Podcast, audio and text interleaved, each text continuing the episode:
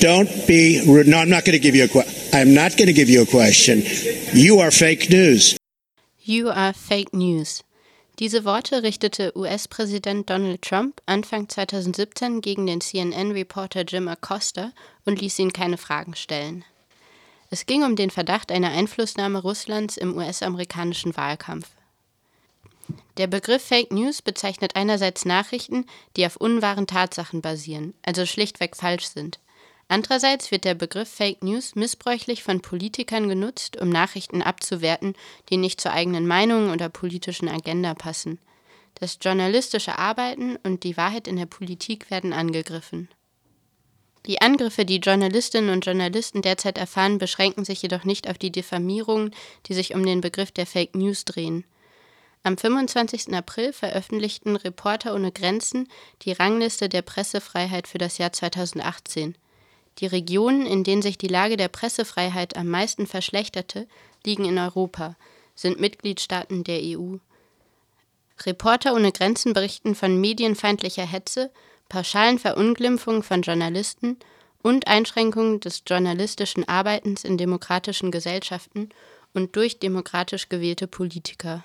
Verletzungen der Pressefreiheit sind damit nicht mehr auf autoritäre Staaten zu begrenzen, sondern passieren auch hier und gerade dort, wo populistische Kräfte stärker werden. Ich möchte heute fragen, was bedeutet das für den politischen Raum, wenn Tatsachenwahrheiten angegriffen werden und das Berichten über das, was in der Welt passiert, immer schwieriger gemacht wird?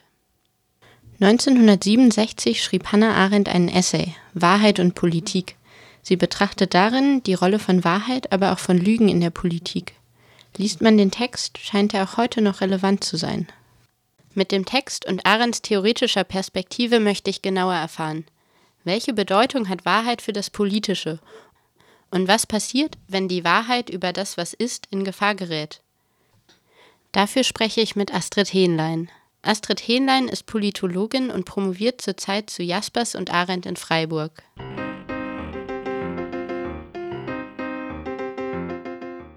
Zu Anfang stellt sich dann aber die Frage, warum genau lesen wir Hannah Arendt? Sie starb schon 1975 und lebt in einer Zeit, in der Nachrichten ohne das Internet verbreitet wurden und wohl noch niemand von Fake News sprach.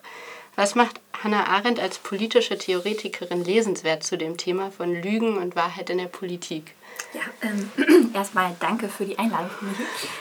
Das ist natürlich eine sehr gute Frage vorneweg, weil man könnte das Thema ja auch aus ganz anderen Perspektiven angehen. Also die Lüge ist ja ein klassisches Thema eigentlich für Theologen. Man könnte es sehr moralisierend angehen, man könnte es auch ganz pragmatisch angehen, so nach dem Motto, gelogen wird in der Politik doch eh, das ist eigentlich fast ein sanfter Modus von Politik. Man könnte es auch pädagogisch angehen und sich fragen, ob die pädagogische Lüge nicht eine gewisse Daseinsberechtigung hat oder wie auch immer. Und das Interessante an Arendt und ich glaube, was sie auch immer noch so lesenswert macht oder gerade diesen Text, den wir uns heute anschauen, Anschauen so lesenswert macht, ist sicherlich, dass sie so eine originär politische Perspektive mitbringt.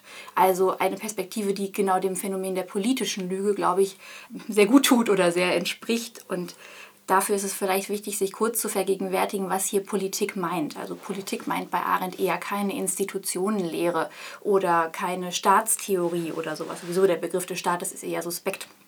Politik ist bei ihr eigentlich der gemeinsame Raum, der Raum zwischen den Menschen, den wir auch aktiv handelnd erst gestalten. Sie meint also nicht nur Häuser oder sowas, sondern diese Sphäre, die wir durch unser Auf- und Abtreten in einer Öffentlichkeit beleben. Diese Öffentlichkeit und unser Verhalten in ihr. Das ist für sie eigentlich Politik. Und von dieser zwischenmenschlichen Sphäre, in der wir agieren, also in der sie Demos wahrnehmen, die durch die Presse in einer gewissen Weise dargestellt wird, von dieser Sphäre aus denkt Arendt und auf diese Sphäre, auf diesen Bereich der Welt hin denkt sie auch. Und in Bezug auf diesen Bereich, also in diesem originär politischen Sinne, macht sie sich Gedanken darüber, was die Lüge mit unserer Welt, mit diesem Bereich des Zwischenmenschlichen, mit den Räumen des Politischen eigentlich macht. Also ich würde behaupten, die Perspektive ist das, was sie interessant macht für uns. Welche Rolle spielt denn dann grundlegend Wahrheit für diesen politischen Raum? Also bei Arendt finden wir, oder in dem Text vor allen Dingen, finden wir zwei verschiedene Begriffe von Wahrheit. Da finden wir zum einen die Vernunftwahrheiten. Das sind alle möglichen Wahrheiten, die sich resonierend auch abstrakt mit abstrakten Wissenschaften erschließen. Das sind philosophische Wahrheiten, das sind theologische Wahrheiten, mathematische Erkenntnisse und so weiter. Ähm, und Arendt, wenn sie überlegt, wie in ihrer Zeit, sie hatten es ja richtig gesagt, ne, wir befinden uns ja im 20. Jahrhundert bei ihr erstmal, sich das Verhältnis von Wahrheit und Politik so ausnimmt, dann würde sie sagen, dass erstaunlicherweise man gegenüber Vernunftwahrheiten, also auch religiösen Wahrheiten, recht tolerant geworden ist. Man da vielleicht gar keinen Konflikt mehr hat. Hingegen eine ganz andere Art von Wahrheiten und die interessiert sie hier oder die interessiert, denke ich, auch uns heute vor allen Dingen an diesen Überlegungen, ist sehr viel virulenter für die Politik. Und das sind die Tatsachenwahrheiten. Also sie guckt sich basale Fakten an. Das sind für sie eigentlich Tatsachen, Wahrheiten. Das sind historische Daten. Das ist so ein blankes So-Sein. Ahrens Beispiel ist immer, dass eben Deutschland im August 1914 in Belgien eingefallen ist und nicht Belgien in Deutschland. Also einfach dieses Ereignis der Geschichte, dieses blanke Faktum, was sich auch durch so eine pedantische Neutralität, durch so ein einfaches So ist es gewesen und nicht anders auszeichnet, das ist das, was sie hier interessiert, diese Art der Wahrheiten. Und die zeichnen sich eben gerade durch diese Neutralität aus. Arendt unterscheidet die von Meinungen. Also wenn über Meinungen lässt sich streiten, Meinungen muss man auch nochmal rechtfertigen. Wahrheiten sind eben derartig nackig neutral, dass äh, man eigentlich darüber nicht wirklich streiten kann, sondern sie einfach zur Kenntnis nehmen muss. Und wenn Sie jetzt auch noch fragen, welche Bedeutung die äh, für den Bereich des Politischen haben mit Arendt, dann sind die an sich erstmal apolitisch die liegen aber jedem politischen Gespräch, jeder politischen Meinungsbildung, jeder politischen Urteilsfindung zugrunde.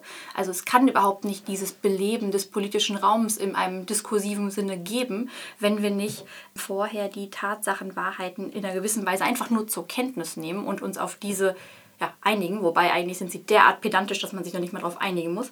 Und insofern sind sie eigentlich die Grundlage des politischen Diskurses, sind also fundamental wichtig. Daher sagt sie sehr schön an einer Stelle in dem Text auch, welche Bedeutung der Wahrheit zukommt.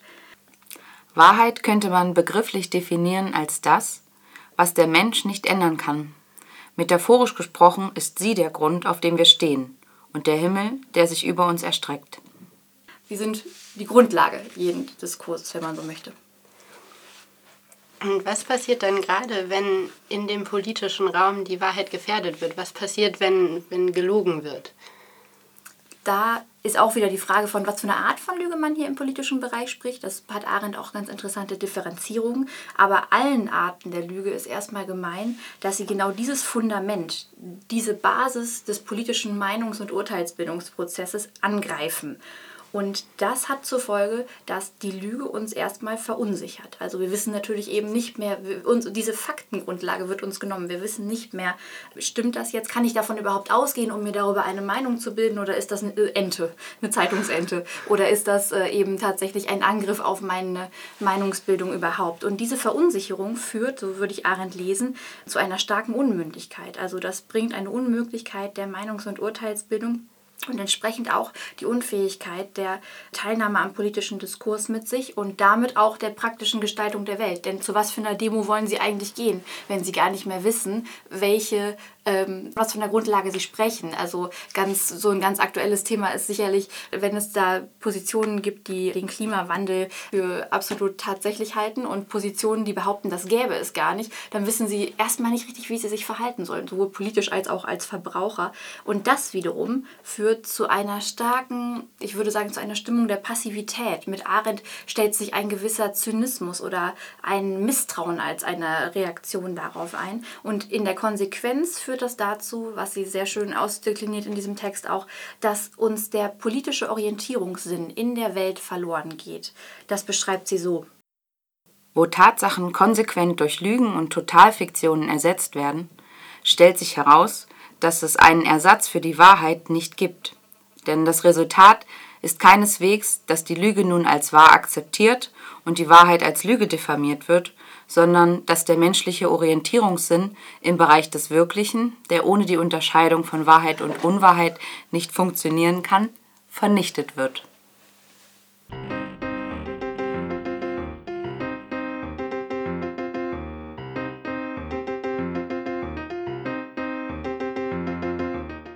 Nach Trumps Amtsantritt stritt man sich ja darüber, wie das Wetter gewesen sei und wie viele Leute da waren. Im Interview sprach seine Beraterin Conways auf einmal von Alternative Facts. Sean Spicer, our press secretary, gave alternative facts to that. Damit verschwimmt ja auf einmal die Trennung von Tatsachen und Meinungen. Wie lässt sich das dann aus Arends Perspektive betrachten?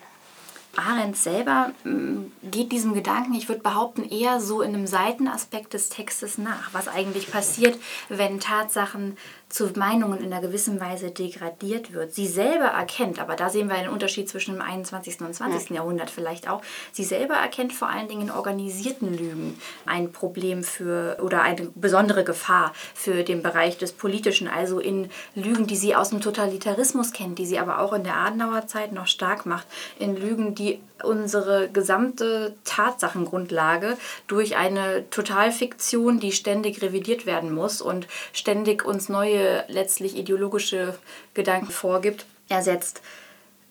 Wonach Sie jetzt fragen, ist, denke ich, ein anderes Phänomen. Und ich habe auch den Eindruck, deswegen sehr schön, dass es äh, zur Sprache kommt, äh, ich habe auch den Eindruck, dass das vielleicht in unserer Zeit sogar relevanter ist. Nämlich die Frage, was mit, mit Tatsachen passiert, die nicht durch Totalfiktionen abgeschafft werden sollen und auch nicht durch klassische, traditionelle Lügen nur einzeln überdeckt werden sollen, sondern die relativiert werden sollen. So würde ich diesen Begriff der Alternative Facts vielleicht fassen. Ne? Also es geht ja gar nicht darum zu sagen, das ist überhaupt nicht so mit der Klimakatastrophe oder das sagen zumindest nicht alle. Oder also es geht überhaupt nicht darum zu sagen, diese und jene einzelne Tatsache ist nicht so oder es geht auch nicht darum, sie mit all, samt ihr, all ihren Wissenden aus der Welt zu schaffen, sondern es geht nur darum zu sagen, das ist deine Tatsache, ich habe hier meine Tatsache, also mein alternatives Faktum.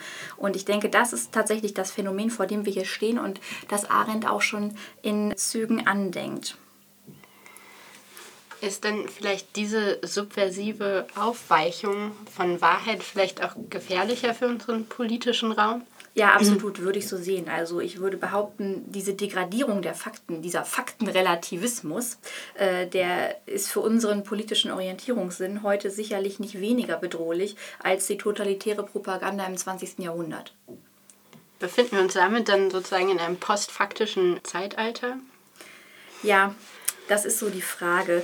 Es ist auch einfach, man muss sich vielleicht fragen, was man mit diesem doch momentan sehr verbreiteten oder mit dieser sehr verbreiteten Interpretation oder mit diesem Ausdruck eigentlich sagen möchte, mit diesem Pauschalurteil.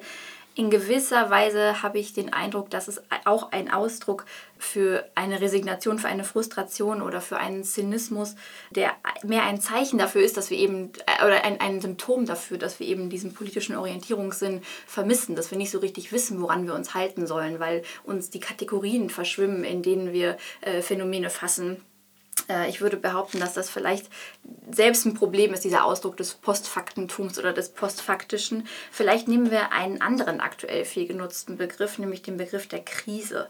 Das ist auch etwas, was sich im Arendtschen Werk findet und der vielleicht ein bisschen mehr ein Indiz dafür ist, erstmal, dass etwas im Argen liegt. Man könnte vielleicht sagen, wir sind einfach in einer Krise des Faktischen, was so viel meinen könnte, wie dass uns eben die unhinterfragte Gewissheit darüber verloren gegangen ist, wie wir Ereignisse in unserer Zeit beurteilen, besprechen können, auf welche Art, auf welche Grundlage des Gesprächs wir uns erstmal einigen können. Wir haben also in einer gewissen Weise ein Problem mit den Kategorien, mit den Begrifflichkeiten, in denen wir uns so normalerweise bewegen. Im politischen, das merkt man gerade im akademischen wie im äh, außerakademischen Diskurs, würde ich behaupten, das ist der Begriff der Souveränität, mit dem wir einfach Schwierigkeiten haben, an denen wir ran müssen oder den wir ad acta legen müssen. Aber mit dem kommen wir anscheinend nicht mehr weiter. Und die tradiert, das bedeutet mit Arendt eigentlich nur, dass die tradierten Antworten, das bei Arendt wird es Vorurteile genannt, uns brüchig geworden sind oder sie passen einfach nicht mehr auf die Fragen und Probleme, mit denen wir uns auseinandersetzen. Und das ist natürlich ein fundamentales Dilemma, weil es uns letztlich eben nicht nur der Orientierungssinn, sondern mit diesem Orientierungssinn auch die Möglichkeit des politischen Denkens in einer gewissen Weise in Frage steht. Aber Arendt erkennt in dem Dilemma der Krise auch die Möglichkeit der Besinnung und des Neuanfangs im politischen Denken. Ohnehin schätzt sie, so pessimistisch ihr Werk in Teilen doch scheint, die Fähigkeit des Neuanfangs beim Menschen doch recht groß ein. Und sie beschreibt das sehr schön an einer Stelle in dem Text, der heißt Die Krise der Erziehung. Sie sagt da, eine Krise wird zu einem Unheil erst, wenn wir auf sie mit schon geurteiltem, also mit Vorurteilen antworten. Ein solches Verhalten verschärft nicht nur die Krise, sondern bringt uns um die Erfahrung des Wirklichen und um die Chance der Besinnung, die gerade durch sie gegeben ist. Also Arendt erkennt hier eine Chance der Besinnung oder erstmal des Zurückzugs, des Innehaltens und davon ausgehend vielleicht auch einer Neuauflage dessen, was wir da sehen. Wie sind denn dahingehend aus Arendts Perspektive die Medien einzuschätzen? Kann Journalismus sozusagen die Fakten retten? Ja, hoffentlich, würde ich mit Arendt erstmal antworten. Arendt hat generell ein zwiespältiges Verhältnis zur Rolle der Medien. Sie finden das sowohl in diesem Text als auch in anderen Partien ihres Werkes. Ähm, sie hat gerade in Zeiten der Massengesellschaft die Massenmedien im Verdacht, stark durch die Staatsmacht und andere Interessengruppen monopolisiert zu sein und dann eigentlich erstmal die Grundlage darzustellen für organisierte Lügen, für eine gewisse Form der Propaganda. Sie nennt das dann mit dem Amerika, das sie in ihrer Zeit kannte, ein Image-Making das als Verkaufsmodell für gemachte Wirklichkeiten agiert und eben über Medien sich verbreiten lässt oder durch Medien uns unserer Erfahrungswirklichkeit beraubt. Also sie ist da in weiten Teilen sicherlich skeptisch. Und auf der anderen Seite ist so ihre Lösung, wenn man das so sehen möchte, in dem Text, den wir uns anschauen, Wahrheit und Politik, eigentlich, dass Medien, wenn sie sich auf ihre ursprüngliche Aufgabe besinnen oder in, im, im Sinne ihrer ursprünglichen Aufgabe agieren, Übermittler derjenigen Fakten und Tatsachen sind, die die Grundlage des politischen Diskurses und damit auch die Basis unseres politischen Orientierungssinnes darstellen. Also sie sind die Vermittler dieser gemeinsamen Erfahrungswirklichkeit, gerade auch in einer globalisierten Welt, würde ich denken, denn offenkundig ist es nicht mehr nur das Dorf, was sie interessiert, sondern es ist für sie durchaus auch für ihre Lebensrealität relevant, was am anderen Ende der Welt passiert. Und da sind Medien sicherlich unabdingbar. Das sieht auch Arendt so. Sie schreibt dazu an einer Stelle, Meinungsfreiheit ist eine Farce, wenn die Information über die Tatsachen nicht garantiert ist. Diese inspiriert das Denken und hält die Spekulation in Schranken. Und so erscheinen dann bei ihr Medien neben Bildungseinrichtungen, Gerichten und Literatur als Bereiche, die zwar außerhalb der Politik stehen. Also das ist vielleicht nicht bei jeder Zeitung unbedingt so gegeben, aber eigentlich würde sie behaupten, die sind erstmal apolitisch, aber sie sind fundamental für den Erhalt des politischen, des politischen Bereichs und unseres politischen Handlungs- und Urteilsvermögens. Sie sind also die apolitische Grundlage aller politischen Tätigkeit. Gleichzeitig übt sie ja auch Kritik an der massenhaften Verbreitung und meint an einer Stelle, je mehr Leute etwas glauben, desto weniger könnte man sich dem entziehen. Also dass man etwas für wahrnimmt, wenn viele Leute daran glauben. Ist dann vielleicht auch diese, diese schnelle Verbreitung von Nachrichten vielleicht auch irgendwie eine Bedrohung, wenn sie nicht, die Fakten nicht gesichert sind? Ja, höchstwahrscheinlich. Ähm, in dieser Form war Arendt das natürlich, also Arendt hatte auch noch keinen Twitter-Account, also äh, in dieser Form war ihr das natürlich nicht bekannt. Und äh, da ist sicherlich die Frage, was da Orientierungssinn heißen kann, wie wir uns also orientieren, wenn wir erstmal zum Beispiel nach dem Anschlag in Münster mit diversen, teils verschwörungstheoretischen Gedanken oder mit allen möglichen Meinungen anstatt von Urteilen erstmal konfrontiert sind. Da ist natürlich wirklich die Frage, wie wir uns da sinnvoll orientieren, vielleicht auch schützen können oder irgendwie einen Filter einbauen können. Da hat Arendt sicherlich erstmal keine Antwort drauf.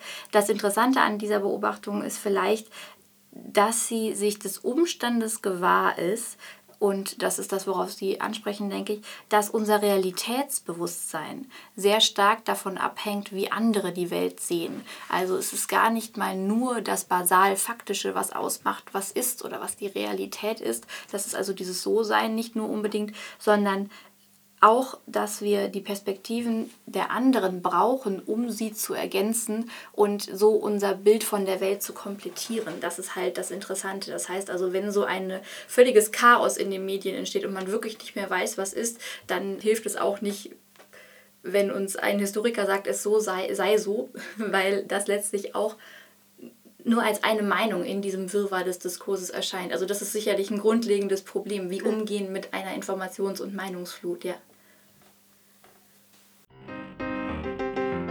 Das war ein Beitrag zu Hannah Arendt und Wahrheit und Lüge in der Politik. Im Gespräch mit Astrid Hähnlein.